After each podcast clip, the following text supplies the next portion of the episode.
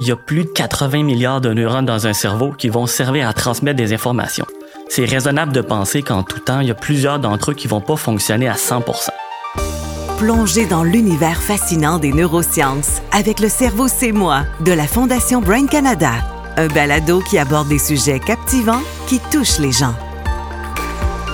On vient analyser la région du cerveau qui semble perturbée chez une personne vivant avec la dépression, puis euh, venir stimuler spécifiquement cette région-là pour avoir un traitement qui est plus personnalisé la journaliste Alice Girard-Bossé vous guide à travers des enjeux d'actualité importants. Alexandre, quelles avancées pouvons-nous anticiper pour l'avenir en ce qui concerne les traitements tels que l'Ozempic, un médicament contre le diabète, mais qui se révèle efficace pour la perte de poids?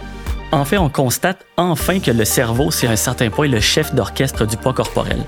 Je pense que les outils audacieux ou les approches audacieuses permettent vraiment de repousser les limites de la science. Je pense que c'est ce qui fait avancer la science d'un pas de géant parfois. Je trouve ça vraiment stimulant d'avoir cette approche audacieuse, mais aussi que les autres le voient en moi parce que ça fait avancer les choses vraiment plus vite, puis ça nous donne des opportunités incroyables.